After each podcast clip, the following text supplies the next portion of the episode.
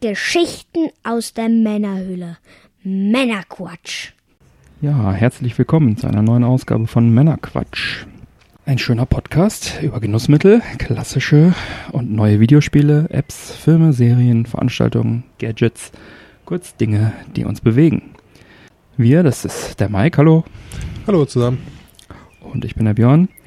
Ich komme aus der Videospielindustrie, sammle Retro-Spiele. Der Mike war lange im TV-Bereich tätig und zockt moderne Spiele. Ja, wir sind hier wieder auf dem Balkon. Das Wetter ist wunderbar. Und genießen heute mal eine schöne Zigarre. Mike, was hast du denn da Schönes? Ich habe eine sehr leckere Don Marco. Eine sehr klassische Zigarre. Sehr mild im Geschmack. Aus Nicaragua. Mhm. Freue ich mich drauf. Sie stammt aus dem John Ellsbury Katalog, den ich rein zufällig hier gerade zur Hand habe. Ja. Don Marco, Einlage Nicaragua, Umblatt Nicaragua, Kuban Seed und Deckblatt, wie so oft bei guten Zigarren, ein Connecticut Shade. Ähm, der Werbetext liest sich hier nicht so spektakulär. Nicht spektakulär. Nein, nicht wirklich. Dafür schmeckt sie aber gut.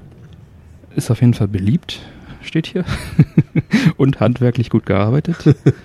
und reichhaltig und gleichzeitig preiswert. Denn eine äh, in dem Format, das wir rauchen, das ist glaube ich das Corona-Format oder Doppel-Corona-Format, das nennt sich hier Canos. Die haben ja immer so Spezialbezeichnungen dann. Mhm. Ähm, kostet das Ganze pro Stück 2,30 Euro.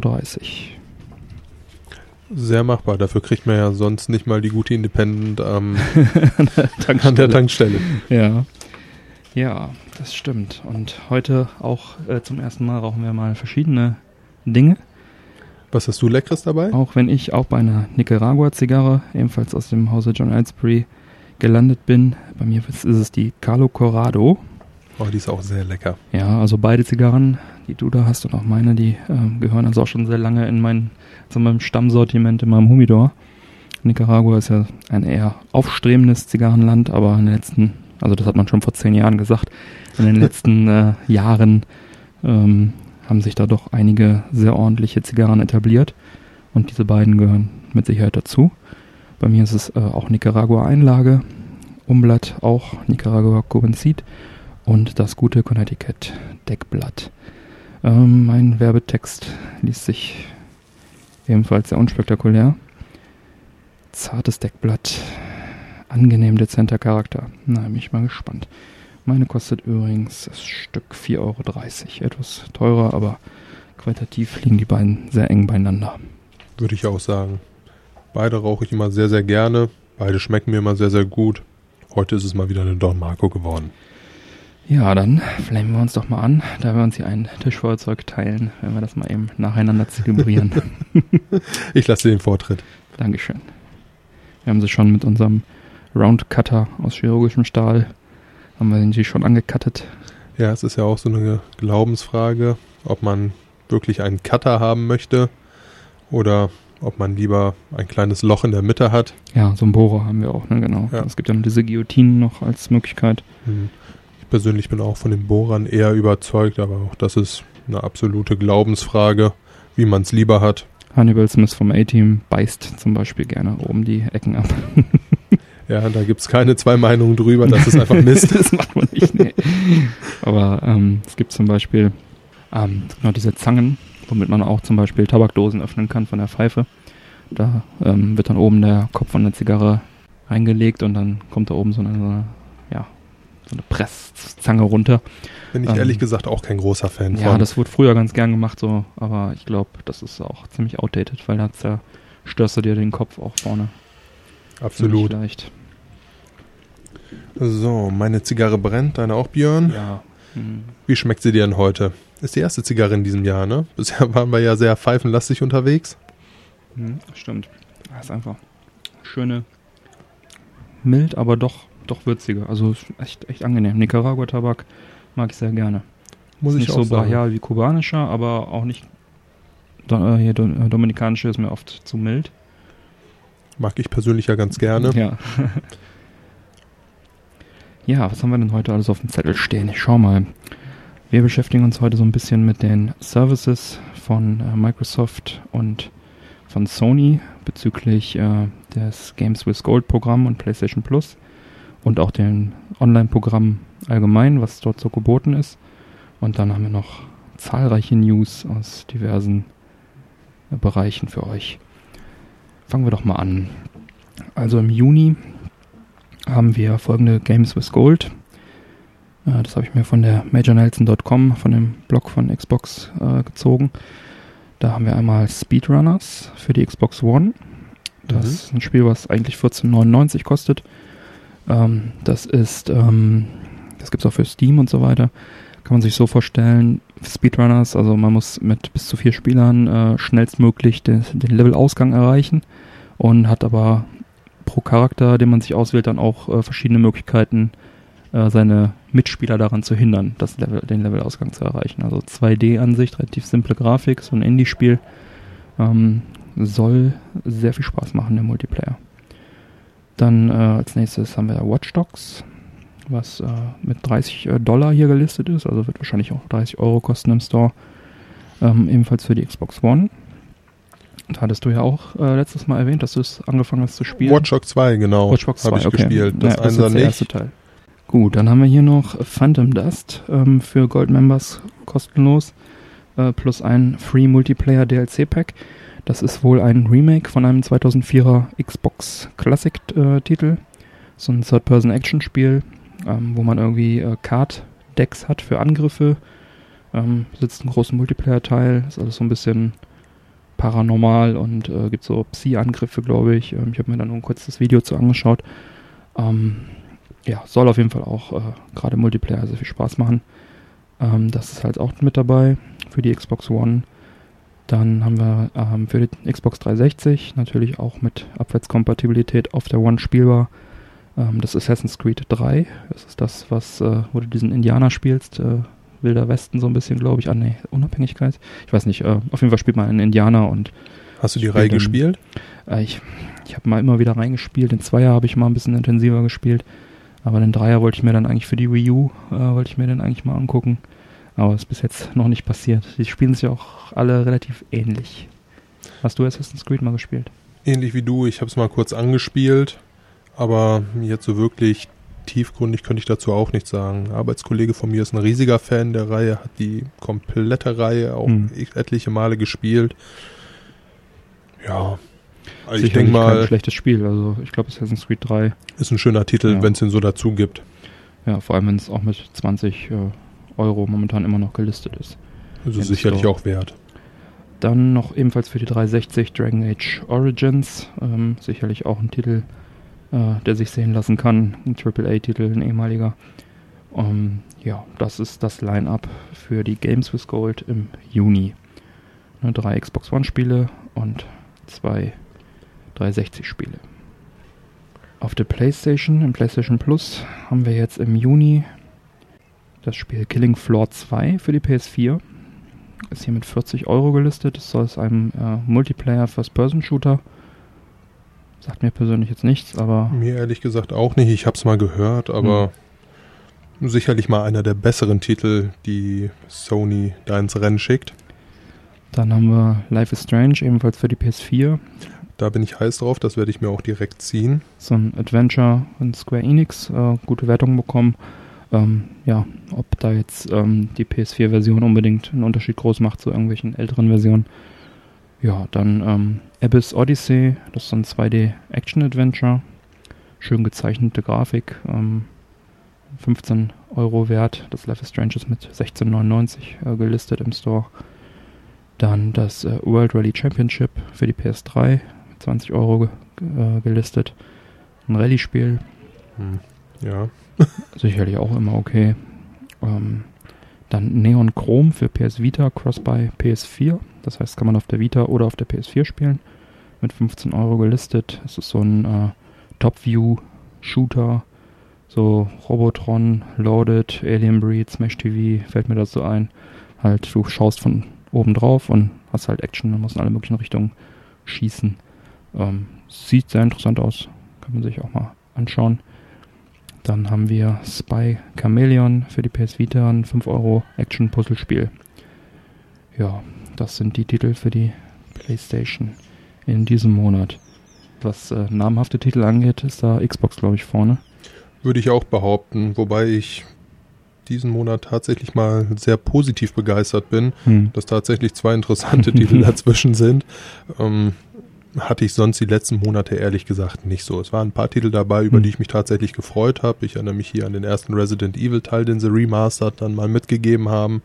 Ich erinnere mich an NBA 2016, was sie mal mitgegeben haben. Und Day of the Tentacle. Was und, natürlich sehr cool ist. Und dann wird es auch schon eng von Titeln her, die hm. mich tatsächlich äh, bei PlayStation Plus mal begeistert haben. Ich habe das bei PlayStation Plus länger nicht verfolgt, am Anfang öfter mal reingeschaut. Und da ist mir tatsächlich aufgefallen, dass da doch öfter so ein paar Nullnummern dabei waren, die jetzt, also oft Indie-Titel, die jetzt kein Mensch kennt, die sicherlich Spaß machen teilweise, aber ähm, so richtig namhaften Titel waren eigentlich selten dabei. Ich denke, ich habe so ein bisschen das Gefühl, dass äh, Sony sich da jetzt so langsam ein bisschen zusammenreißt und auch mal den einen oder anderen Titel dabei mit dabei äh, raushaut, äh, der was, was taugt. Ich, was ich ehrlich gesagt auch ganz gut finde, weil ich muss es ehrlich zugeben, als ich mal so in deine die Spiele habe ich alle jetzt übers letzte Jahr gratis bekommen, auf der Xbox geguckt habe, war ich doch schon ein bisschen traurig, um es mal ganz vorsichtig auszudrücken. Also äh, da waren ja schon wirklich deutlich interessantere Titel dazwischen. Ja, stimmt. Also, also ich bin da auch immer so Borderlands war, glaube ich, noch dabei, was ich jetzt vergessen mhm. habe im letzten Monat. Und das war auch mal bei der Xbox dabei, ja. Ja, ähm, wir können uns ja auch mal die, ähm, die Services anschauen im Vergleich, was sie bieten, für wie viel Geld sie es bieten. Ich habe da was zusammengeschrieben, ähm, besonders jetzt im Hinblick auf, wie hoch ist die Qualität der kostenlosen Titel. Ich meine, PlayStation Plus kostet im Jahr 49,99 oder man kann es auch äh, drei Monate in drei Monats Abo machen für 19,99 oder halt für einen Monat für 6,99 bekommen. Und bei der Xbox ist man bei äh, Xbox Live Gold mit 59,99 jährlich dabei. 10 Euro mehr also. Beziehungsweise 20 Euro für drei Monate oder auch 6,99 für einen Monat. Das ist, entspricht dem von der PlayStation. Und ähm, Nintendo hat jetzt kürzlich äh, ihr Programm bekannt gegeben. Da war es ja bisher immer kostenlos. Und bei der Switch wird dann ab 2018 also auch ein jährlicher Beitrag fällig, beziehungsweise auch, man kann auch drei Monate oder einen Monat kaufen. Und zwar soll es im Jahr 1999 kosten. Das ist also weniger als die Hälfte von PS Plus und äh, ein Drittel von Xbox. 7,99 für drei Monate oder 3,99 für einen Monat. Was jetzt sich dahinter verbirgt, können wir auch mal eben durchgehen. Bei Xbox mit Xbox Live Gold bekommt man also für die 60 Euro im Jahr die grundsätzliche, nennt sich also Xbox Live Gold, man bekommt die grundsätzliche äh, Befugnis online miteinander zu spielen, Online-Multiplayer. Das bieten auch alle drei Services. Natürlich, ähm, dann haben wir die Games with Gold, das sind die monatlichen kostenlosen Titel. Da bietet die PlayStation halt ebenfalls die, die PlayStation Plus Titel. Dann äh, haben, wir die, haben wir Deals with Gold, beziehungsweise die Rabatte bei PlayStation. Das ist also auch gleich. Und jetzt kommen wir auf die, ähm, äh, Nintendo äh, bietet also keine kostenlosen Titel im Monat. Die haben sich da was anderes rausgedacht. Die wollen gerne, das ist jetzt also alles noch ähm, lose angekündigt, da gibt es noch keine Details dazu, aber sie wollen grundsätzlich eine Classic Game Selection ähm, veröffentlichen. Das bedeutet, sie wollen, ich glaube auch monatlich, alte Titel aus ihrem Sortiment, wahrscheinlich NES-Spiele, mit neuen Funktionen ausstatten, wie ein Online-Multiplayer und dann äh, die sozusagen aufmotzen. Dann kann man Mario Bros. 3, Balloon Fight, Ma Dr. Mario und solche Spiele dann vielleicht online Koop bzw. online gegeneinander spielen. Und diese Titel soll man dann so lange nutzen können, ähm, wie man halt den Service bezahlt. Das ist also auch bei der PlayStation so. Bei PlayStation Plus kannst du auch diese Titel, die du da bekommst, alle so lange runterladen, spielen, wie du Mitglied bist. Wenn du nicht mehr bezahlst, bist du außen vor. Das ist also bei Nintendo so und auch bei PlayStation. Bei Xbox ist es nicht so. Bei Xbox ist es so, alle Titel, die du dir im Rahmen des Goldprogramms runtergeladen hast, die bleiben auch, bleiben dir auch. Wenn du also ein Jahr lang Mitglied bist, dir 10, 15 Titel runtergeladen hast, die bleiben in deinem Besitz. Ist die deutlich schönere und fairere Variante. Finde ich auf jeden Fall auch eine sehr, einen sehr feinen Zug von Microsoft. Vor allem auch, weil, wenn ich jetzt von mir selber ausgehe, was für mich spannend ist, ist halt einfach, dass ich mit meinen Freunden zusammen spielen kann. Ja. Ne, das reizt mich daran, dass ich halt äh, PlayStation Plus Mitglied bin. Das ist auch das, was sie dir hauptsächlich verkaufen und was sicherlich auch die meisten Kosten verursacht, die Serverkosten, ne, die laufenden Kosten. Richtig, und wenn ich mir das Ganze jetzt hier so angucke, im großen Paket, was ja im Endeffekt für fast jeden Gamer, sag ich mal, eher der Standard ist, dass man da so ein Jahresabo ja. im Fall von der Xbox jetzt von runden wir mal Cent auf äh, von 60 Euro sprechen und bei der PlayStation von 50 Euro würde ich behaupten, dass die Xbox da doch etwas vorne ist. Ja, wir sind ja noch nicht fertig. Es gibt ja noch ein paar mehr Features und zwar bei der Xbox gibt es dann halt den Party und Party-Chat. Das bedeutet also, dass du auch in Gruppen miteinander spielen kannst und dabei miteinander quatschen kannst. Ich weiß es gerade nicht, ähm, ob es das auf der PlayStation auch gibt. Ich meine auch, ja. Chats ja, und ja, so weiter. Gibt's auch. Nehme ich stark an, ja. Ähm, dann das Home Gold, dass also alle Familienmitglieder von deinem Gold-Account auch profitieren. Wenn du also, ne, dein Bruder hat noch einen Account auf deiner Kiste, dann hat er auch die Möglichkeit, die ganzen Gold-Features zu nutzen. Hat die PlayStation nicht. Okay. Ja.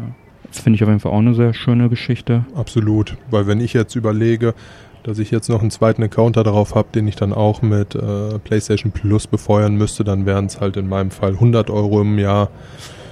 Ja. Ja. Das ja, wird dann schnell geht teuer. Man mal, geht man mal davon aus, dass man seinen Bruder, sein Kind, wen auch immer mitspielen lassen möchte, finde ich, ist das dann noch relativ happig. Ist ja auch im Prinzip unrealistisch zu glauben, dass äh, die Leute dann nicht sowieso die Spiele spielen können. Dann loggen sie sich halt mit deinem Account ein. Das ist ja letztendlich eine Servicefunktion, dass Microsoft sagt, ja, natürlich darfst du mit deinem eigenen Account spielen. Ne? Warum sollte man das anders machen? Ne? Richtig, so wurde die Problematik dann auch bei ja. uns im Hause gelöst. Ja. Okay, ja, und dann haben wir noch einen Cloud Save, der also Spielstände in der Cloud abspeichert und dann auch synkt. Das ist besonders praktisch, wenn ich zum Beispiel auf meiner alten 360 noch spiele, die ich im Zockzimmer habe und dann mal hier auf der, das war bei Daytona zum Beispiel, Daytona USA gab es ja. ein äh, schönes Arcade-Spiel, habe ich mir damals runtergeladen auf der 360, eine sehr schöne Umsetzung, sehr viel Spaß gemacht, habe das viel gezockt. Jetzt wurde das abwärtskompatibel gemacht, kommen wir auch gleich nochmal zu, was das genau heißt dann hatte ich, habe ich es runtergeladen auf der Xbox One und hatte alle Saves und alles, was ich freigespielt habe und so weiter, automatisch auf der Konsole. Das ist halt echt, echt sehr nice. Und das ist schönes ähm, Feature und meiner Meinung nach gehört das auch in die heutige Zeit absolut mit rein. Und das hat also PlayStation auch. Die haben also auch einen, einen Cloud Save, ähm, wo, wo diese Sachen gespeichert werden. Was natürlich cool ist, ist nur, ich bin mir nicht ganz sicher, ob es bei der Xbox One ob man da, ob man da Gold für braucht oder ob das auch schon beim Silberprogramm ein äh, der Cloud-Speicher dabei ist, bin ich mir jetzt nicht ganz sicher. Dann haben wir bei der PS Plus noch die Möglichkeit, dass du abstimmst für kommende PS Plus-Titel. Gut. Und man hat vorab Zugriff auf Betas und Demos etc.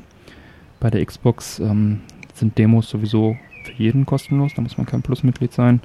Dass man äh, auf Betas zugreift, so ein Vorabprogramm, da gibt es ein eigenes Programm, wo du dich anmelden kannst auf der Xbox, das nennt sich dann Insider-Programm, da kannst du dich dann separat für äh, bewerben und dann, wenn du da reinkommst, dann kriegst du immer die Betas und so. Finde ich jetzt eigentlich nichts, womit man werben kann, weil unfertige Spiele, Probe zu spielen, ist vielleicht für die Kiddies irgendwie cool, aber ich spiele dann doch lieber Spiele, die fertig sind und bugfrei und durchaus, ja. Vor allem lass mich auch, da nicht als Beta-Tester äh, einspannen.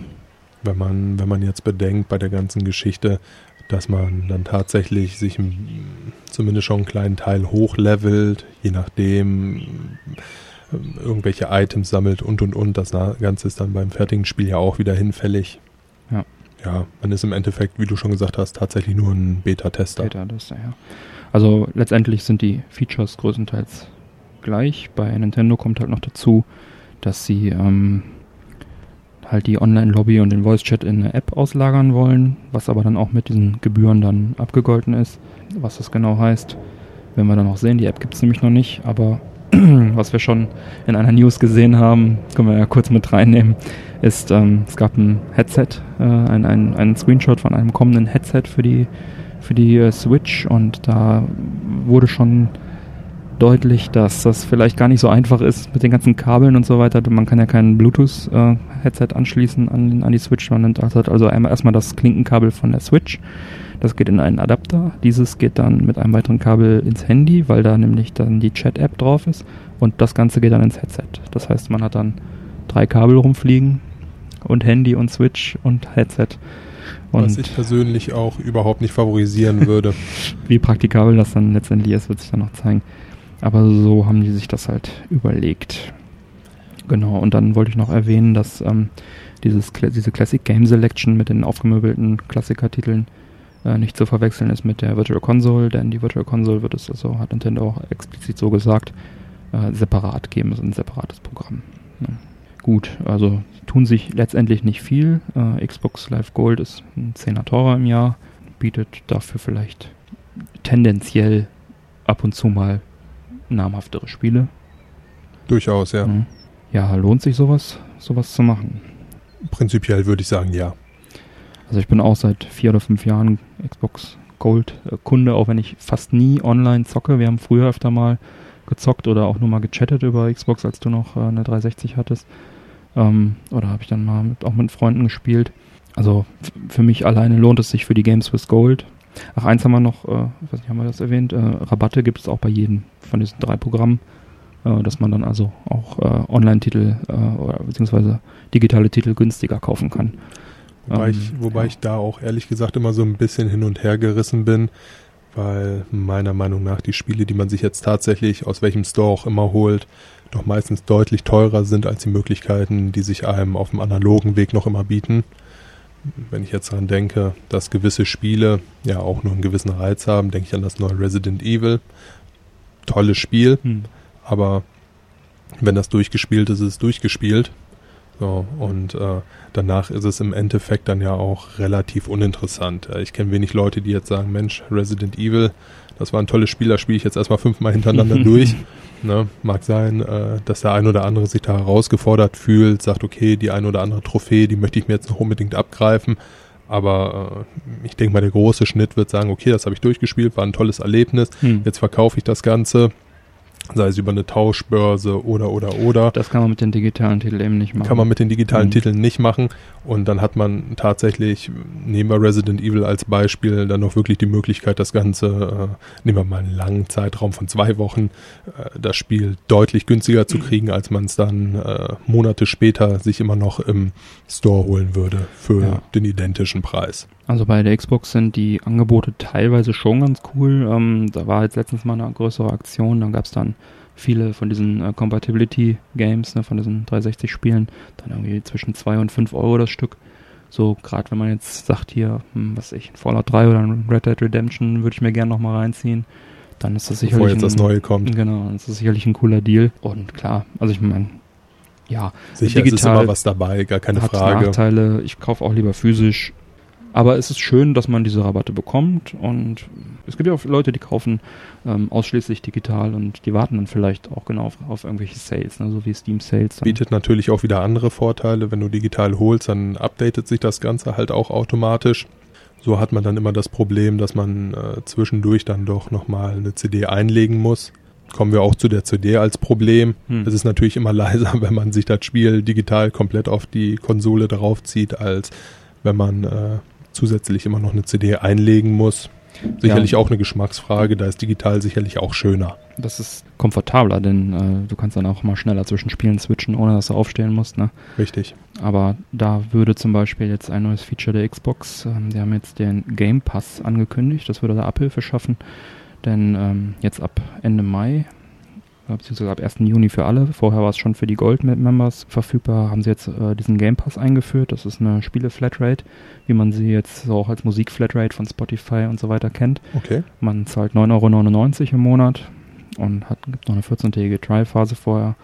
Und dann kann man also äh, Spiele aus einem Pool von momentan etwas mehr als 100 Spielen unbegrenzt runterladen, spielen, solange man möchte und äh, solange man Mitglied ist natürlich. Und wenn man dann ähm, kein Mitglied mehr ist, dann kann man diese Spiele auch nicht mehr spielen und hat auch noch zusätzlichen äh, Rabatt, wenn man so denkt, ich habe jetzt hier ein tolles Spiel gefunden, das möchte ich auch gerne kaufen, dann bekommt man da auch nochmal 20% Rabatt drauf und auf die DLC-Käufe 10% Rabatt. Ja, ist halt so, als Unterschied zu diesem Games with Gold ist es so, dass man die halt eben nicht behält, wenn man nicht mehr zahlt und äh, es sind auch andere Spiele im Pool. Äh, momentan sind Spiele da wie Mad Max, Halo 5, NBA 2K16, Payday 2, Soul Calibur 2, Saints Row 4 und noch viele mehr, auch viele Indie-Titel sind dabei. Und ähm, mit dem Play Anywhere Feature kann man das Ganze dann sogar auch auf dem PC mit der Windows 10 App zocken. Und man, also die Titel werden auch noch erweitert. Das wird also nicht nur bei diesen 100 Titeln bleiben. Eigentlich eine ganz, ganz nette Geschichte. Absolut, vor allem auch dieses Play Anywhere finde ich ist eine tolle Geschichte, womit Microsoft jetzt natürlich auch sehr, sehr stark angreift. Das gilt ja mittlerweile sogar auch für die Vollpreistitel, die es dann auch für den PC gibt. Äh, Gears of War fällt mir da ein. Ähm, wenn du das also kaufst für PC oder Xbox, dann kannst du es auch auf der, auf der jeweils anderen äh, Kiste zocken. Also die 360, äh, die One-Version kaufst, dann kannst du es auch auf dem PC zocken. Ist halt auch ein schöner Ansatz, muss ich ganz ehrlich sagen. Dass man sagt, ich kaufe mir ein Spiel und nicht, ich kaufe mir ein Spiel für die Xbox mhm. oder für den PC, sondern dass man tatsächlich die Möglichkeit hat. Gut, also in der Praxis, also ich finde es gut, dass es das gibt. Ähm, ich frage mich nur gerade in der Praxis, wenn ich jetzt ein Spiel mir kaufe für, dann, dann spiele ich es eigentlich auch nur auf einer Plattform. Aber ja, man ist da ein bisschen eingefahren, sicherlich. Aber schön, dass es geht, auf jeden Fall. Ja, ja grundsätzlich, so eine Spiele-Flatrate ähm, ist eigentlich positiv zu bewerten, oder? Es gibt da irgendwas Negatives deiner Meinung nach? Wüsste ich jetzt nicht viel. Ja, Nein. also. Ist eine tolle Sache. Ist es äh, mal monatlich kündbar, so wie ich das äh, verstanden habe. Hast mal einen Monat Urlaub oder was, dann gönnst du dir so eine, so eine Flatrate und kannst dann zocken. Vor allem ist der Preis ja auch echt sehr, sehr fair. Gucken wir mal, ob das Modell Schule macht, ob das vielleicht zukunftsträchtiges Modell ist. Dass man sagt, äh, man mietet die Spiele und kauft sie nur optional. Ist, ein, ist auf jeden Fall ein sehr interessanter Ansatz. Ein schöner Ansatz. Schöner Ansatz, ja. Ja, kommen wir zur Abwärtskompatibilität ähm, bei den verschiedenen Plattformen. Ähm, bei der Xbox One ist es so, dass also mittlerweile über 300 Titel abwärtskompatibel sind. Ähm, das bedeutet, es sind meistens äh, 360-Titel oder äh, diese Arcade-Titel, diese, die man damals hatte, wie jetzt das Daytona, was ich eben erwähnt habe. Mhm. Die werden ähm, angepasst für die Xbox One. Meistens die Framerate dann auch etwas stabiler. Die müssen also technisch angepasst werden dafür. Das ist also nicht genau dasselbe Spiel, was dann lauffähig gemacht wird. Und ähm, wenn man das Spiel dann also schon mal gekauft hat, digital oder auf Disk, dann kann man das auf der Xbox One dann spielen bei digitalen Titeln, die tauchen dann einfach in deiner fertig zum Spielen oder zum fertig zum Installieren Liste auf. Und wenn du äh, das Spiel auf einer Disk irgendwo rumfliegen hast, dann kannst du die Disk, die Originaldisk einlegen und der lädt dann aus dem Store die angepasste Version runter. Und du brauchst dann allerdings zum Starten die Disk, kannst dann aber sozusagen die Version von der Platte zocken. Dazu gibt es noch zu sagen, dass alle Titel, die beim Games with Gold Programm für die 360 dabei sind, dann natürlich auch automatisch was heißt natürlich, aber sie sind automatisch dann auch abwärtskompatibel. Das heißt, wenn du jetzt kein Goldmember bist, du siehst, diesen Monat ist Assassin's Creed 3 im Programm drin und du hast es noch auf Disk rumliegen, dann kannst du diese Disk diesen Monat in deine Xbox reinschieben und es dann zocken. Das ist also die äh, Xbox-Geschichte und ähm, Sony macht es sich da ein bisschen einfacher. Die haben äh, auch ca. 300 Spiele, die sie für abwärtskompatibel erklären, funktioniert technisch aber ganz anders, denn diese Titel sind, äh, das, was man dazu sagen wollte, bei der Xbox ist es komplett kostenlos. Also du musst noch nicht mal Gold-Member sein. Du kannst, also wenn du diesen, äh, diesen Titel besitzt, dann kannst du dieses, das nutzen. Das ist also ein Feature, was für alle zugänglich ist. Bei PlayStation ist es so, ähm, sie streamen alte PS3-Spiele für dich und ähm, das Ganze ist in äh, mehreren Ländern wie äh, England, Amerika, Kanada verfügbar, in Deutschland noch nicht. Ist auch die Frage, ob das mal kommt. Das Ganze nennt sich PlayStation Now. Und äh, du darfst dann also, ich habe jetzt hier die Dollarpreise, weil es in Deutschland noch nicht gibt. Ähm, für vier Stunden darfst du also drei Dollar bezahlen, für sieben Tage sechs Dollar, für 30 Tage acht Dollar, für 90 Tage 15 Dollar. Und darfst dann also aus einem Katalog von 300 Spielen ähm, dir ein Spiel aussuchen und das dann streamen, das dann also weder dir gehört noch auf der Platte ist. Und das Ganze funktioniert wohl jetzt neuerdings auch mit dem PC zu denselben Konditionen. Ja. Haut mich persönlich nicht vom Hocker, wenn ich ehrlich bin. Also ich finde, äh, das Ganze ist für alte Spiele doch relativ teuer. Es ist teuer. Und ähm, es hat ja auch sicherlich nicht jeder eine Breitbandleitung, wo man dann Actionspiele, wo es vielleicht auf Timing oder so ankommt, dann auch perfekt streamen kann. Ja, und überhaupt, du musst halt dafür nochmal bezahlen. Das ist nicht kostenlos. Ne? ist halt schon auch teuer, ja. Ist eine halbherzige Geschichte. Also Sony hat ja 2013 diesen Streaming-Service Gaikai gekauft, den Dave Perry gegründet hatte. Dave Perry ist vielen vielleicht noch bekannt. Äh, Mega Drive Aladdin oder so im Gym-Reihe oder MDK-Reihe. Großartige Spiele, ja. die hat er ähm, also geschaffen. Und er hat diesen Gaikai-Service gegründet und wollte dann da auch Spiele-Streaming anbieten. Und Sony hat also die Kiste gekauft und dann haben sie sich überlegt, was machen wir jetzt damit? Und denen ist äh, in Anführungsstrichen nichts Besseres eingefallen, als die in Anführungsstrichen Abwärtskompatibilität damit zu regeln. Ja, also Sony scheint da keinen großen Wert drauf zu legen. Ähm, wie so fühlt sich zumindest an, ja. Jim Ryan, der Global Sales Chief von Sony, hat also auch kürzlich erklärt, dass Abwärtskompatibilität oft gewünscht sei, aber nur sehr selten genutzt. Der bezog sich da also nicht nur auf die PlayStation, sondern auch auf die Xbox. Und deswegen wird es also bei der PlayStation 4 ist es also nicht vorgesehen, ähm, also eine vernünftige Abwärtskompatibilität zu schaffen, die mit der Xbox vergleichbar ist. Und darauf hat dann direkt der Mike Nichols, der Chief Marketing Officer von Microsoft, reagiert via Twitter und hat gesagt, ähm, dass ungefähr 50% der Xbox One-Besitzer einen abwärtskompatiblen Titel auf ihrer Konsole gespielt hätten. Und ähm, es wären also insgesamt schon über 508 Millionen Stunden, die dieser Service genutzt wurde. Also wird auf jeden Fall ein bisschen genutzt. Und dann kam Phil Spencer, ist dem Ganzen noch ähm, beigesprungen, das ist der Xbox-Chef von Microsoft. Der hat also gesagt, dass täglich normalerweise ein Spiel oder zwei Spiele aus dem Abw Abwärtskompatibilitätsprogramm auf der Liste der meistgespielten Xbox One-Spiele zu finden wäre, also auf einer täglichen Basis an normalen Tagen, wo jetzt kein, keine besonderen Events sind.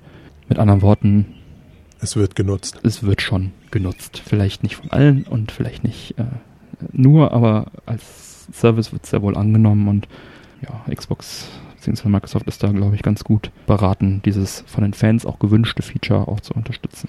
Was ja auch sehr verständlich ist, ja. wenn ich drüber nachdenke, wie viele alte Spiele es gibt, die man jetzt zwar nicht äh, täglich auf dem Schirm hat und auf die man jetzt großartig wartet, so wie jetzt beispielsweise Red Dead Redemption 2, ja, wo die Community die Tage zählt. Hm. So ist es dennoch so, dass man halt zwischendurch einfach mal in den Kopf kriegt, Mensch, wie toll war dieses Spiel früher doch, da hätte ich jetzt Lust drauf und es tatsächlich auch mal anschmeißt. Ja. Mal wieder eine Runde spielt, ne? sei es aus Nostalgiegründen, weil es einem gerade in den Kopf gekommen ist oder weil man sich mal wieder über Spiele unterhalten hat und sagt, Mensch, dieses Spiel war so toll, ach schön, guck mal hier, das gibt sogar noch äh, ja. jetzt als Download, würde ich auch eher sagen, dass es doch gewünscht ist. Ja, und ich finde es aus Sammlersicht auch ähm, sehr angenehm. Ich meine, ich habe natürlich die 360 immer noch im Zockzimmer stehen und so weiter. Aber ich habe halt coole Spiele da drauf, wie Ikaruga und äh, Daytona, diese ganzen Klassiker, die ich natürlich jederzeit äh, auf der 360 zocken kann. Aber die Xbox One steht im Wohnzimmer, die ist angeschlossen und wenn dann diese Spiele auf einmal da aufploppen äh, und ich sie dort nochmal spielen kann, das ist halt einfach ein super Fanservice. Also, es ist ein super Fanservice. Mich auch wenn ich jetzt mich selbst als Beispiel nehme, ich habe mich von meinen alten Konsolen größtenteils getrennt. I know. Vieles davon ist auch in deine Sammlung übergegangen, was mich auch heute noch sehr glücklich macht, muss ich sagen. Dadurch ist es halt einfach nicht weg. Aber lange Rede, kurzer Sinn, ich habe kein Zockzimmer, ich habe ein Wohnzimmer, wo eine Playsee drin steht. Und äh, dementsprechend müsste ich, wenn ich jetzt meinen Nostalgiefilm kriege, mal wieder bei dir vorbeischauen. Gut, es gibt, es gibt schlechtere Gründe, um bei dir vorbeizukommen, aber nichtsdestotrotz, äh, ja. es ist eine schöne Lösung, wenn man auf aktuellen Konsolen auch immer noch alte Spiele spielen kann. Und es ist natürlich auch einfach eine Wertschätzung an die alte Zeit. Ja, und so, viele werden dann vielleicht irgendwie, die dann auch das Geld brauchen, die alte Konsole zu verkaufen, die neue zu kaufen, in Zahlung geben und so weiter. Und dann stehst du vor der Entscheidung, hm, Halo ist geil, Halo 4 ist cool, Halo 3 ist cool, aber behalte ich jetzt wegen einem Spiel die ganze Konsole. Ja, darüber, gut.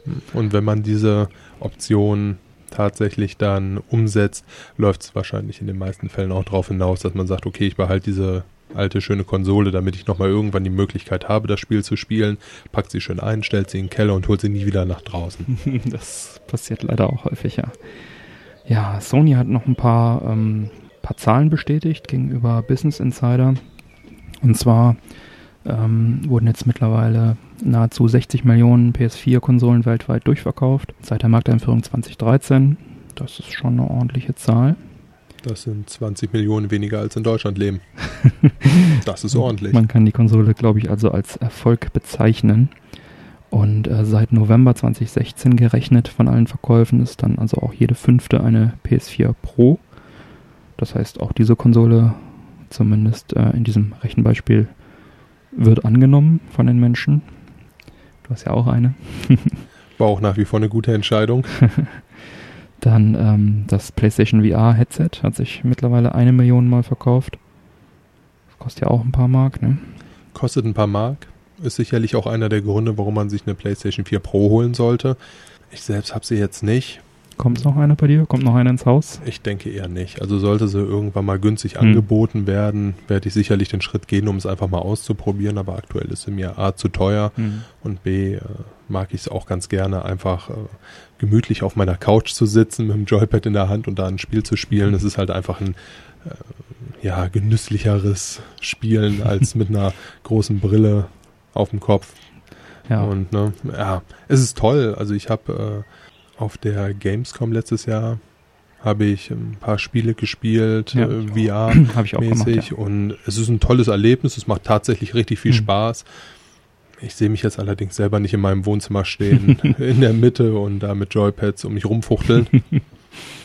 Ja. Ja. Müssen wir mal gucken, was da jetzt tatsächlich die Zukunft bringt. Also es ist nicht ausgeschlossen, dass du mal so ein Ding dir holst, aber Nein, überhaupt nicht. Aber aktuell ist es auch nichts, was auf meiner Prioritätenliste weit oben steht. ja, sieht scheinbar auch jeder 60. Nur so. Bei 60 Millionen Geräten. Ja, ähm, dann haben wir noch das Horizon äh, Zero Dawn von Sony, was ja ähm, ziemlich zeitgleich mit Zelda veröffentlicht wurde. Hat sich jetzt also auch 3,4 Millionen Mal verkauft weltweit. Das ist auch eine ordentliche Zahl. Das Zelda hat sich äh, laut Videogame Charts im selben Zeitraum nur knapp besser mit 3,5 Millionen, knapp ein, äh, 100.000 Einheiten mehr verkauft. Das ist äh, schon ein guter Erfolg so. Das wird, wurde ja auch oft mit Zelda verglichen, Open World und das ist so ein bisschen das Zelda von, von Sony. Ja, wobei mit Zelda irgendetwas zu vergleichen, ist natürlich ist auch immer schwierig. Klar. Zelda ist halt einfach Zelda. Es ist eine absolut brillante Reihe. Ja. Aber, schön, nichtsdestotrotz das, ähm, dass das so 3,4 erfolgreich ist. Ja. Millionen Leute, die das Spiel annehmen, ist natürlich ein Wahnsinnserfolg. Gar keine Frage. Ich bin mal gespannt, wie sich das weiterentwickelt. Die, die ähm, Verkaufszahlen von aktuellen Konsolentiteln brechen ja dann doch relativ schnell meistens ein und sind nicht so Long-Term Sales und Nintendo hat da eigentlich ein Händchen dafür, ihre Marken ganz gut langfristig auch zu verkaufen. Ob Zelda dann vielleicht doch noch die 4 Millionen knackt. Schauen wir mal. Wäre wünschenswert. Ich würde auf jeden Fall prognostizieren, dass sie äh, weiterhin die Nase vorn behalten. Wenn auch nur knapp. Ja, dann hat Sony angekündigt, äh, eine goldene und eine silberne PS4 äh, anzubieten ab Juli in einer limitierten Auflage. Für 249 Dollar hat der offizielle PlayStation-Blog bekannt gegeben mit passendem DualShock dazu. Die 4 sagst du oder die 4 Pro? Die PS4 mit 500 Gigabyte. Also die Standardversion im Prinzip. Dann als äh, Gold und Silber äh, limitierte Edition. Haut mich jetzt nicht riesig vom Hocker, wenn ich ehrlich bin. Also warum sollte man sich jetzt so zu Zeiten, wo es eine Pro gibt, noch eine Vierer holen? Oh, ich denke, No. viele werden sich noch eine Vierer holen, die einfach dann, die einfach eine günstigere Kiste haben wollen. Richtig, aber ja. FIFA zu, zu zocken reicht's ja. Dafür reicht es auf jeden Fall. Ist nach wie vor auch toll da drauf, gar Mhm. keine Frage. Aber äh, ja, ich sag mal, mit diesen, mit diesen Sondereditions probiert man ja auch einen extra Markt abzuschöpfen. Mhm.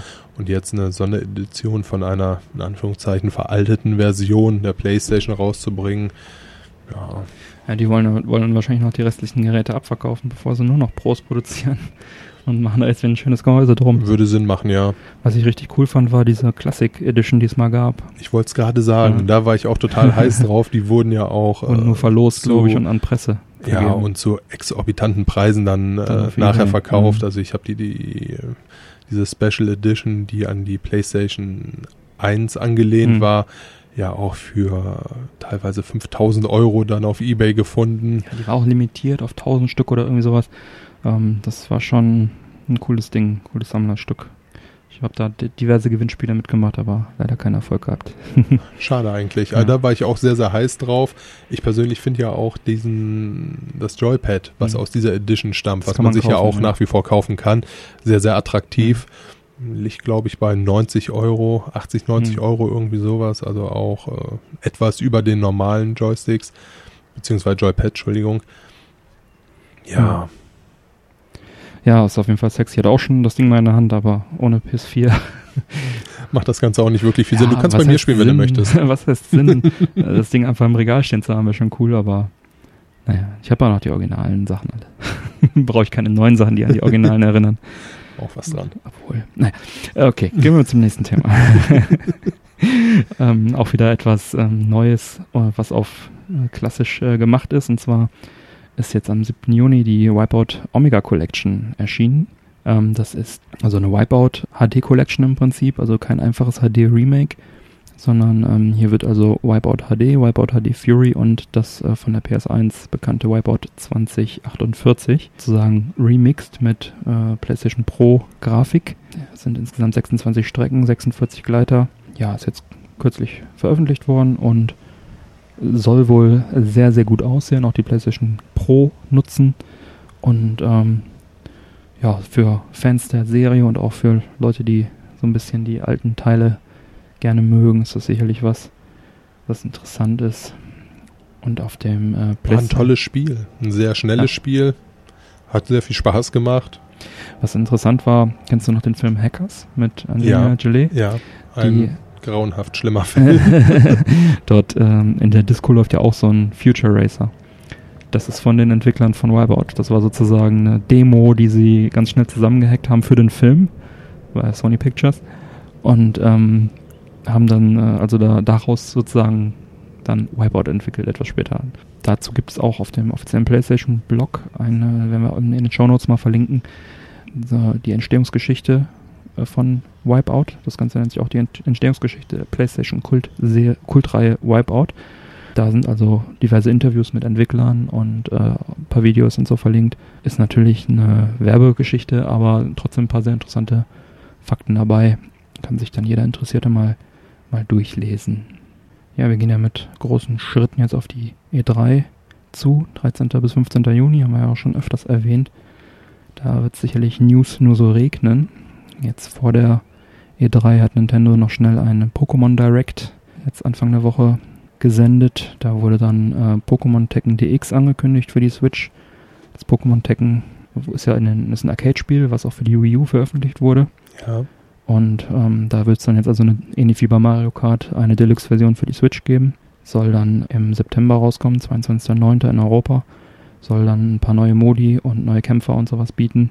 Sicherlich für die Leute, die das auf der Wii U verpasst haben und sich für das Thema interessieren, eine ganz nette Sache. Und zusätzlich wurde noch Pokémon Ultra Sonne und Pokémon Ultra Mond angekündigt nach Pokémon Sonne und Pokémon Mond äh, mit neuen Handlungselementen und Spielfunktionen, was immer das bedeutet, kommt dann noch für den 3DS. Pokémon geht immer. Pokémon geht immer. Ist ja auch einer der Verkaufsklassiker von Nintendo. Ja, definitiv. Ich sage die ganze Zeit schon wieder definitiv, ich muss mir das abgewöhnen. Definitiv, ja. Oh Mann. Ja. ja, Nintendo wird also dann ähm, die reguläre Direct dann am Dienstag, den 13. Juni um 18 Uhr unserer Zeit ausstrahlen. Also direkt am ersten Tag der E3. Ja, was haben wir noch? Kennst du, weißt du noch Pizza Connection damals auf dem Amiga? Selbstverständlich weiß ich das noch, ja. Ja, da habe ich jetzt einen Trailer gesehen von Pizza Connection Teil 3 von dem Entwickler Gently Mad aus Trier. Und der Publisher wird Assemble Entertainment sein. Habe ich beides vorher noch nie gehört. Es kommt für den PC, Mac und Linux. Pizza Connection 3 heißt es. Ähm, Im Frühjahr 2018 gibt es also so einen Teaser-Trailer der sich so auf die alten Spielmechaniken beruft. Mafia, Pizza, Geldwäsche. Der erste Teil 1994 von Software 2000 auf dem Amiga und auf äh, MS-DOS erschienen. Teil 2 von einem anderen Team dann 2001 für äh, PC nur noch. Ja, sind wir mal gespannt, was das gibt. Damals war es ein Klassiker. Heute reizt es mich immer noch. Grundsätzlich ja. Es gab ja auch mal von ähm, Mad TV, gab es ja auch die ersten zwei Teile ja. als Klassiker und dann gab es Mad TV vor einigen Jahren von Ubisoft gepublished. Ähm, war dann so eine Neuauflage mit etwas anderem Namen. Haben sie die Rechte wohl nicht bekommen. Das war auch ganz okay. Hab ich noch irgendwo rumfliegen. Ja, man hängt an den alten Titeln einfach. Ja. Also ich erwische mich auch immer wieder dabei. Im Endeffekt ist es auch schön. Es müssen nicht immer diese absoluten High-End Spiele sein. Oft sind es halt einfach auch die kleinen Spiele, die äh, doch sehr, sehr viel Freude hervorrufen. Merke ich zumindest immer. Mhm. Äh, auch zum Beispiel die alten Mario Karts. Ja, gibt es irgendjemanden, der sagen würde, Mensch, das alte Mario Kart, da gefällt mir jetzt aber die Grafik und alles drum und dran nicht mehr? Nein. Vor lauter Freude schmeißen sich die Leute vor die Mhm. Konsole und äh, geben alles. Nach wie vor. Ja, Good Old Games verdient ja damit auch sein Geld. Die ähm, gehören ja dem, äh, dem Entwickler hier von The Witcher. Und äh, die bringen ja auch ständig alte PC-Titel auf aktuellem Windows, lauffähig für kleines Geld raus. Und äh, ist also auch ne, einfach eine schöne Sache. Dass man The Witcher wird jetzt eine Serie. Ganz kurz eingeworfen. Aha. Netflix hat die Rechte gehol, äh, gekauft und äh, wird daraus jetzt eine Serie machen. Kennst du den Film davon schon? Nein. Ich habe ähm, mal eine DVD gekauft mit drei Fantasy-Filmen drauf. Jetzt sind wir ins Film, im Filmbereich abge, abgedriftet, aber ganz Machen wir kurz. nur ganz kurz. Ja, ähm, da äh, ist einer davon äh, der Hexer. Ja. The, äh, The Witcher basiert auf dem, auf dem Buch, wo auch da, die Spiele drauf basieren. Ich habe es noch nicht geschaut, aber es sah sehr trashy, B-Movie-mäßig aus. aber können wir uns ja mal zusammen reinziehen. Würde ich, würde ich jetzt von Netflix nicht erwarten, dass sie da was Ja, Trashiges das- draus machen. das also Netflix-Produktionen sind ja durch die Bank weg sehr sehenswert. Das stimmt, das stimmt. Letztens nochmal, nur noch als letzte kleine Randnotiz, eine Liste gesehen äh, von den schlechtesten Netflix-Serien, auf die ich jetzt auch gar nicht eingehen möchte. Ein paar davon habe ich gesehen. Und äh, ja, sicherlich sind sie im Verhältnis zu den anderen schlecht, aber immer noch sehr sehenswert. Okay.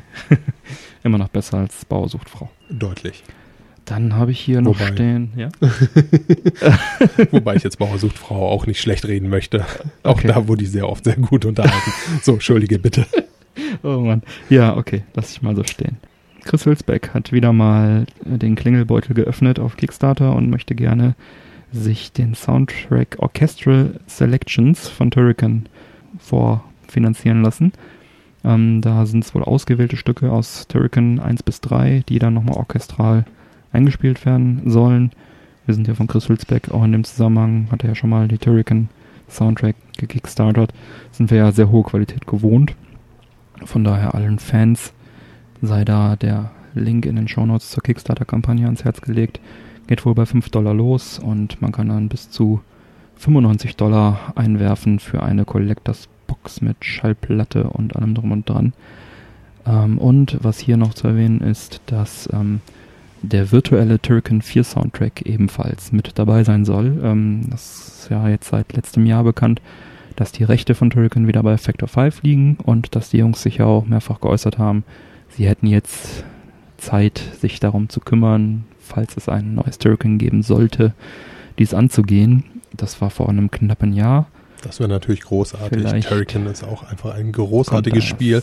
Und um nochmal den Bogen Richtung Soundtrack zu schmeißen, selbst für die Leute, die zugeguckt haben, wenn man zu zweit das Spiel gespielt hat, äh, durch diesen großartigen Soundtrack hat selbst das Spaß gemacht. ja, der Soundtrack von Turrican ist wirklich großartig. Ich habe auch damals äh, mit, mitgefundet und den auf CD mir gegönnt. Da der Link, wie gesagt, in den Show Notes.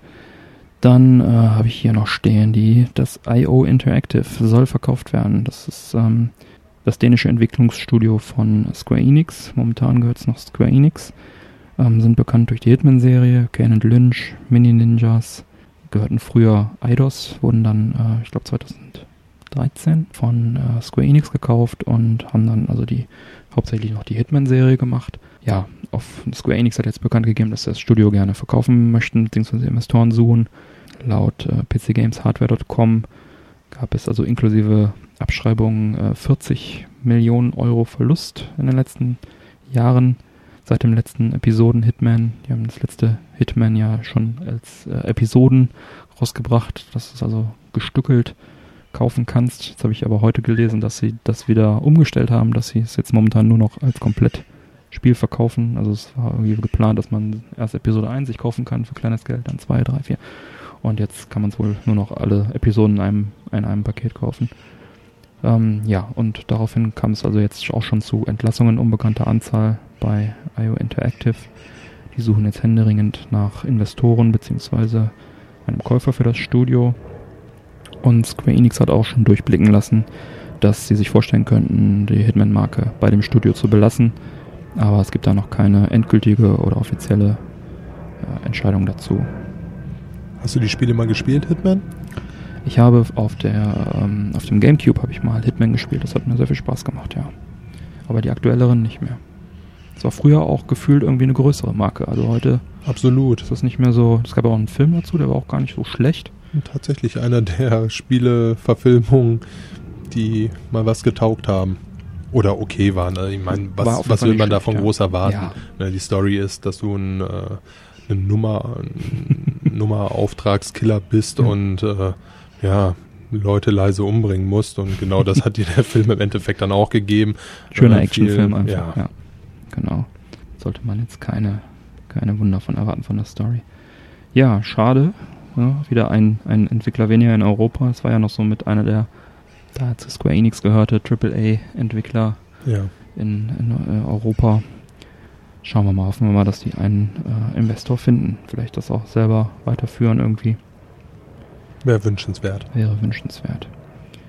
Ja, dann habe ich hier noch, wenn wir gerade schon bei den, bei den Millionen Euros sind, eine Nachricht. Ähm, Facebook hat ja 2014 WhatsApp gekauft für 16 Milliarden Dollar. Das ist eine unglaubliche Zahl.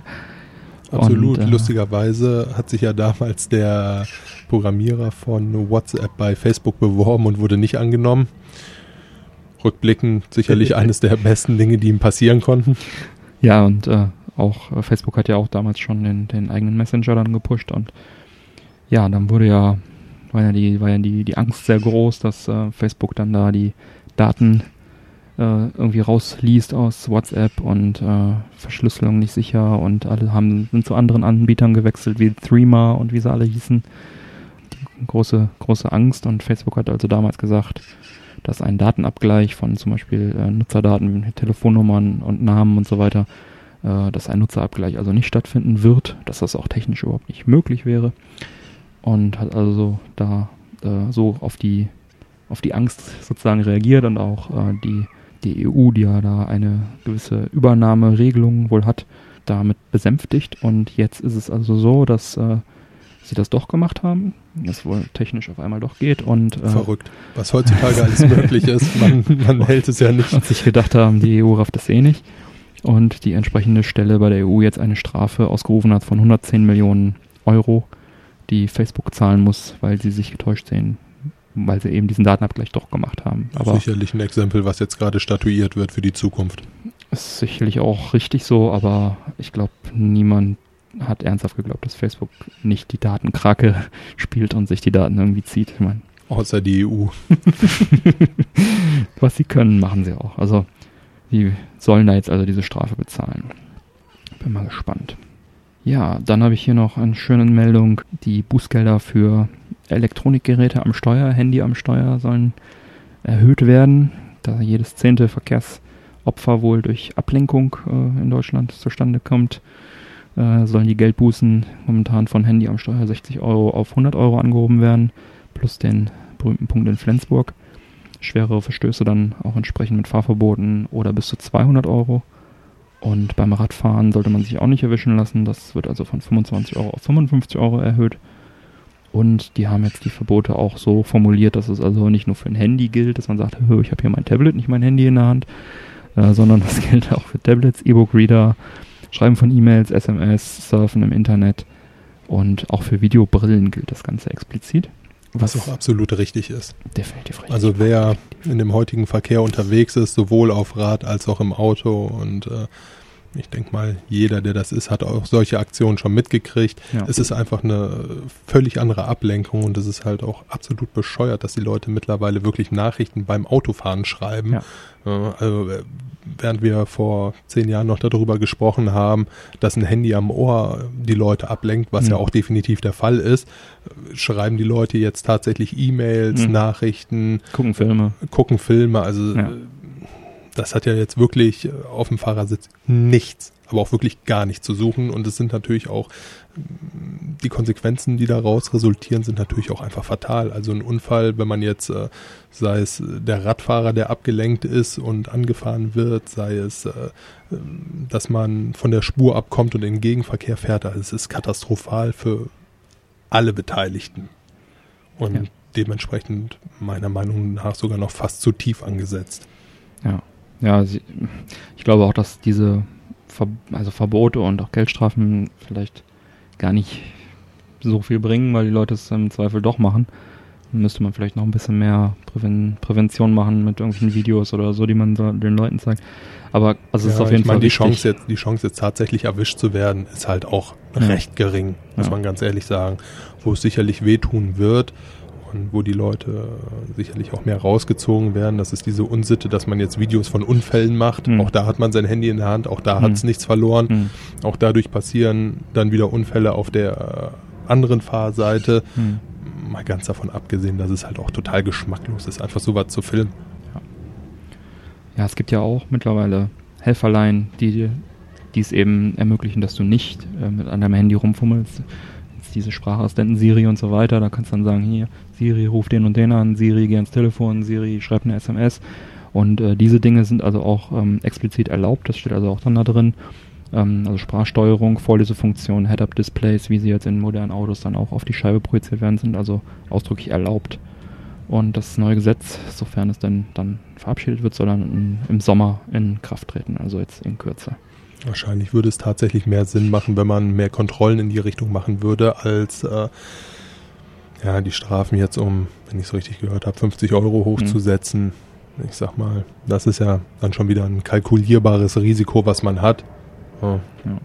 Ja, ich denke mal, ich denke mal, wir sind uns einig, es äh, Es gehört, sollte man, sollte man auf jeden Fall nicht machen. es gehört einfach nicht mit rein in den. Straßenverkehr. Punkt.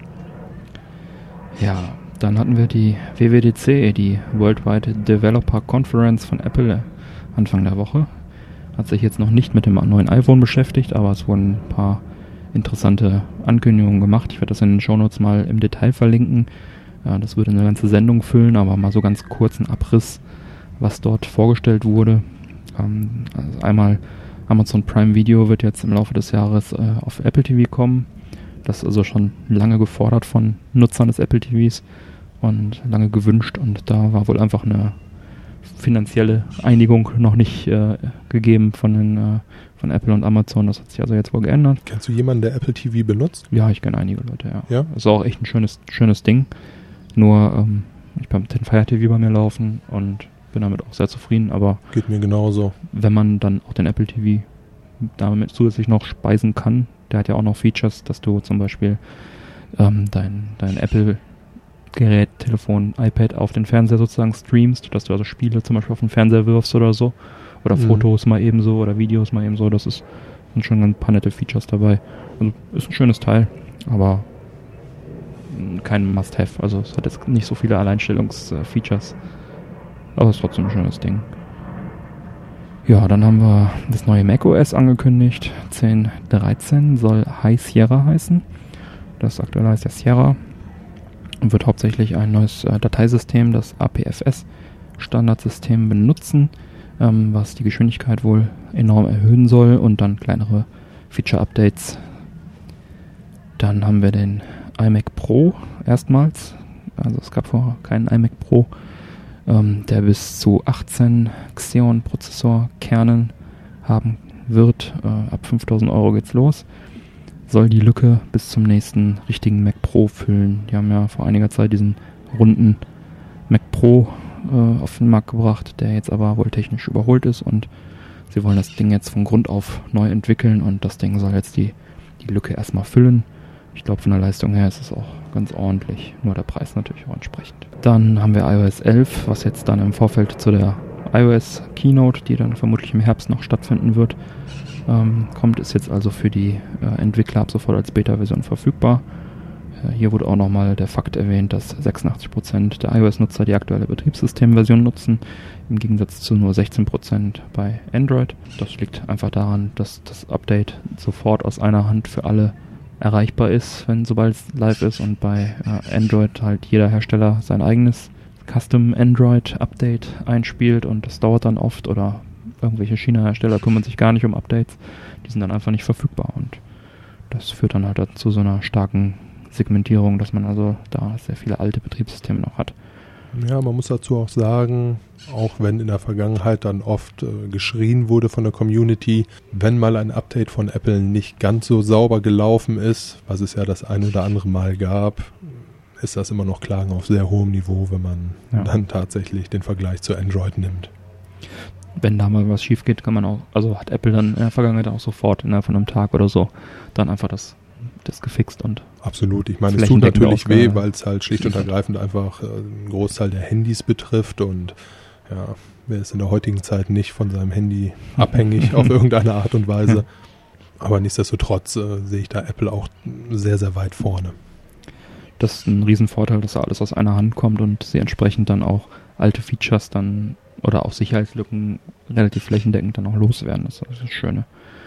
Ähm, ein großes Feature von dem neuen iOS 11 wird also das AR-Kit sein, das Augmented Reality jetzt dann auf dem Betriebssystem äh, unterstützt wird.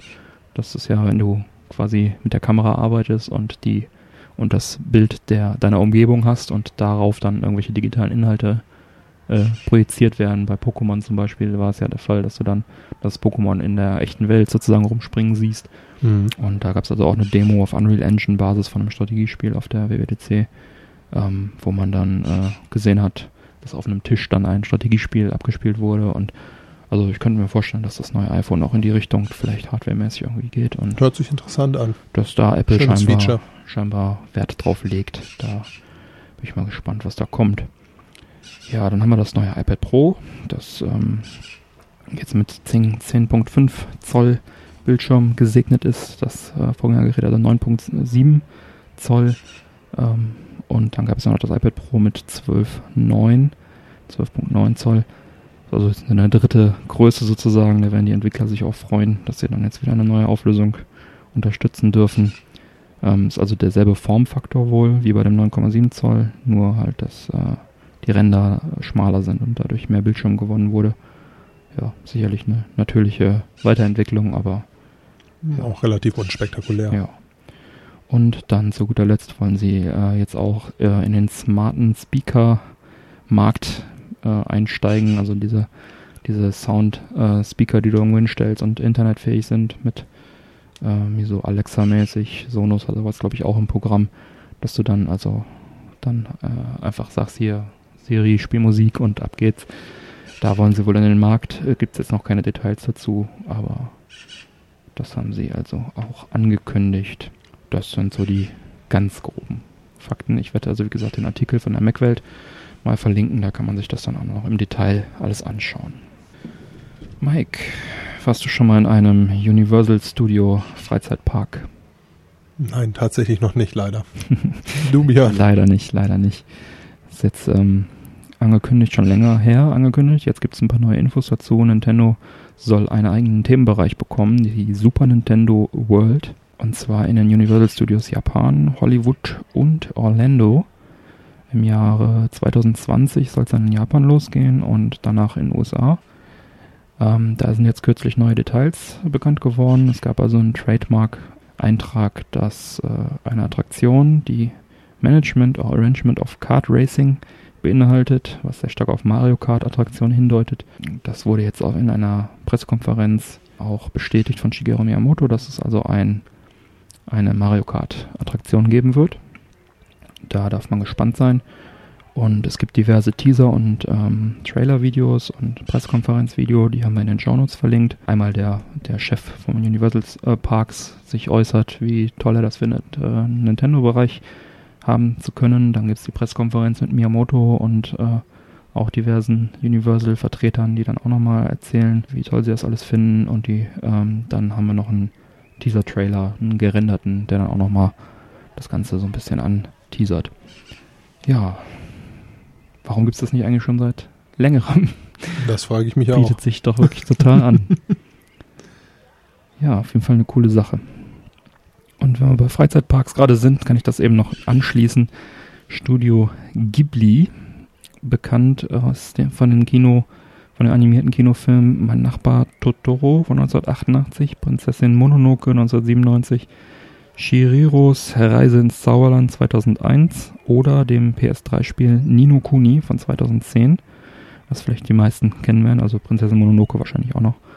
Ähm, die sollen wohl jetzt auch in Japan einen Vergnügungspark bekommen, einen Themenpark in äh, Aichi nahe Nagoya. Und der soll auf dem Film Mein Nachbar Totoro basieren. Ein Ghibli Theme Park in Japan. Passt. ja. Ja. Also die Zeichnungen sind halt schon sehr toll, diese animierten Filme und so weiter. Und ja, die bekommen jetzt auch einen Park. Also Japan entwickelt sich zum Themenpark. Für Computerspiele und Mangas. Genau. Die Animaniacs. Ich habe noch das Intro-Lied im, im Kopf. Es ähm, gibt Gerüchte, dass es eine neue Staffel geben soll oder mehrere Staffeln. Und zwar wurde die wohl jetzt auf Netflix äh, wiederholt und hat sehr hohe Einschaltquoten bekommen. Woraufhin Warner sich gedacht hat, hey, Warum vielleicht nicht? machen wir da einfach nochmal eine neue Staffel. Gerüchteweise soll das auch die Firma von Steven Spielberg wieder umsetzen, Emblem Television. Die haben auch die Originalserie 1993, die 99 Episoden, die es gab, produziert. Ist alles noch in einer sehr frühen Entwicklungsphase und noch nichts bestätigt, aber das wäre doch was. Animaniacs. Ich fand die immer sehr Animaniacs cool. toll. Pinky and the Brain und Ja. die Animaniacs. Was machen wir denn heute, Björn? Dasselbe wie jeden, äh, was machen wir denn? Dienstag, beziehungsweise heute ist Donnerstag. Ach ja, schön. Ja, ja, ja. Gab's auch schöne Videospiele, wo ich auch teilweise sogar dran mitgearbeitet habe. Ach ja, auf dem GBA gab's ein paar schöne Spiele. Pinky and the Brain. Ja. Ja, Doch, da freue ich mich. das wäre echt schön.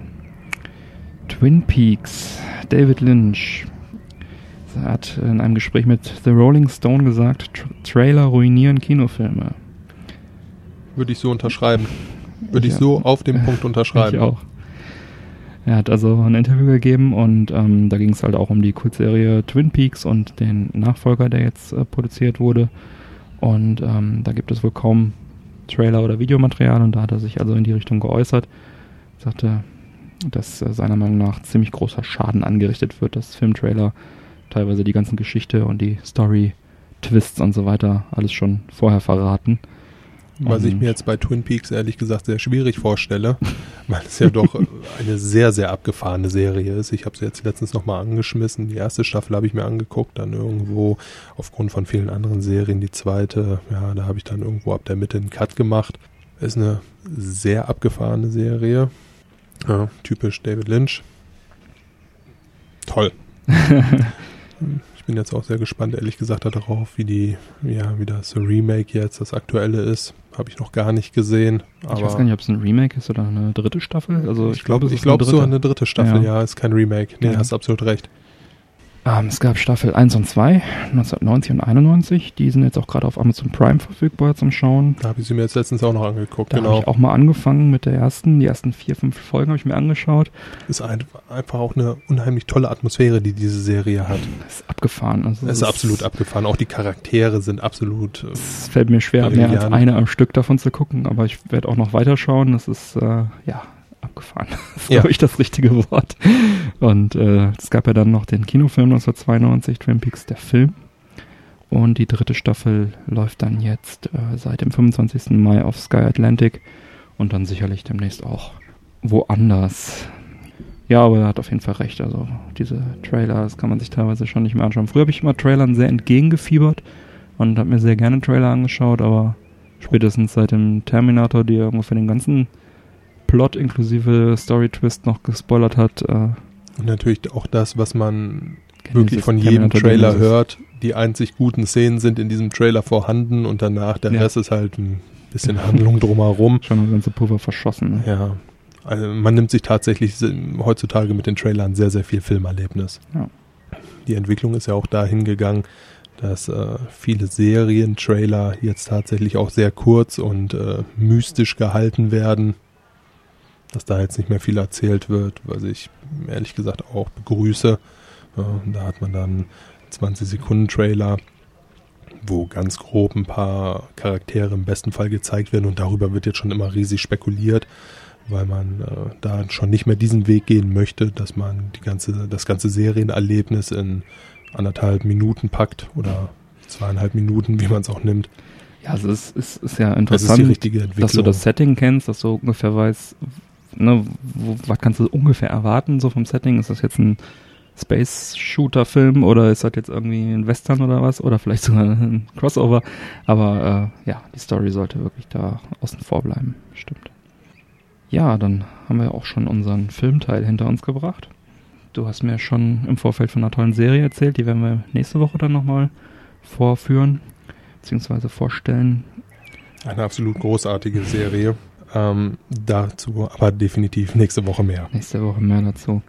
Ich habe mir Mario Kart 8 Deluxe geholt ähm, für die Switch. Das ist ja der Teil, der vorher schon auf der Wii U als Mario Kart 8 veröffentlicht wurde vor einiger Zeit. Das war auch eines der ersten Spiele von äh, Nintendo, die auch DLCs unterstützt hat. Gab es dann also neue Cups, noch ich glaube vier neue DLC-Cups, neue Fahrer und so weiter. Und der Mario Kart 8 Deluxe Version von, von der Switch hat jetzt also diese ganzen DLCs auch alle mit dabei. Plus noch neue Fahrer, plus neue Multiplayer-Modi. Sie haben äh, einen Bug gefixt, dass äh, bei, bei der Wii U war, ähm, waren also maximal 59 Frames war das lauffähig und äh, das auf der Switch ist jetzt, es hat jetzt 60 Frames und äh, wirkt dadurch halt einfach ein bisschen runder noch. Natürlich auch ähm, im äh, Zwei-Spieler-Modus jetzt mit 60 Frames, das ist auch ganz schön. Und kürzere Ladezeiten sind dabei und es ist einfach das umfangreichste und auch, man könnte glaube ich fast sagen, das beste Mario Kart bisher in HD. Macht einfach sehr viel Spaß online und gute Multiplayer-Modi und ein 200 CCM Mode, den es auch bei Mario Kart 8 zum ersten Mal gab. Vorher gab es ja immer nur bis 150 CCM. Du konntest also 50, 100 und 150 CCM fahren, die Geschwindigkeitsklassen. Und hier haben wir jetzt auch noch ein 200 CCM dabei und noch, äh, und du kannst die gespiegelt noch fahren, die ganzen Strecken. Also da ist einiges an Content dabei und es macht auch wirklich sehr viel Spaß. Es ist Mario Kart. Mario Kart ist halt einfach eine absolut brillante Serie. Ich weiß nicht, ob ich diese Folge schon mal von mir gegeben habe. Ich bin absolut begeistert und mir ist auch ganz klar, dass wir das Ganze jetzt im Anschluss nochmal anschmeißen werden. ja, sehr gerne. Mario Kart 8 hat sich ähm, auf der Switch im Übrigen in der ersten Woche weltweit 1,22 Millionen Mal verkauft. Das ist auf jeden Fall ein ganz guter Start für eine Woche. Durchaus. Ich hätte fast gedacht, noch mehr. Aber gut, geben wir der Serie, äh, äh, dem Spiel noch mal eine Woche. ja, das ist Mitte April oder Ende April rausgekommen und mittlerweile dürfte sich die Zahl auch schon deutlich erhöht haben. Hat wohl auch die Switch-Verkäufe ordentlich angekurbelt, ähm, wobei die Switch ja, wie wir letzte Woche gehört haben, auch immer noch nicht überall verfügbar ist. Also die könnte sich bestimmt noch mehr verkaufen, wenn sie verfügbar wäre. Ja, und dann habe ich da auch immer noch Fire Emblem Shadows of Valencia in der Limited Edition liegen. Äh, leider noch nicht dazu gekommen, sie anzuspielen. Mike, hast du Picks diese Woche? Nein, nicht wirklich, leider. Okay. Hast du welche? Ja, ich habe eine App, die ich auch schon lange benutze und die ich gerne mal mit der Welt teilen würde, weil sie es wirklich wert ist. Nennt sich Next, gibt es auch für ähm, iOS und Android. Ähm, und ist im Prinzip ein Ausgabenbuch. Du hast ähm, deine du hast Symbole, große Icons, die du selber bestimmst und klickst sie an und kannst dann einen Betrag eingeben, den du ausgegeben hast. Zum Beispiel habe ich hier ein Controller-Icon. Man kann die, wie gesagt, frei wählen, was man sich darunter vorstellt. Und wenn ich jetzt ein Videospiel kaufe, kommt es halt, in ein Controller-Icon. Genau, gebe ich den Betrag ein, habe anschließend dann eine schöne Übersicht, ähm, auch mit, mit schönen äh, Grafiken. Wie viel Geld habe ich jetzt diesen Monat für Videospiele ausgegeben, im letzten Monat, im Durchschnitt und ja, also im Prinzip immer, wenn ich irgendwas ausgebe, gebe ich das kurz hier ein, beim Tanken kurz, zack, so und so viel Geld. Und ähm, ja, das ist einfach eine, eine, sehr, sehr schöne Übersicht, wo ist dann eigentlich mein Geld geblieben und auch, was hat man denn im Jahr zum Beispiel für Videospiele ausgegeben oder ähm, für Tanken oder für Essen oder für Essen auf der Arbeit oder für Filme oder fürs Auto oder für andere Spielzeuge oder was auch immer. Und ja, ich bin sehr begeistert. Man kann das Ganze mit der Cloud auch synken. Und äh, ja, das ist eine sehr schöne App.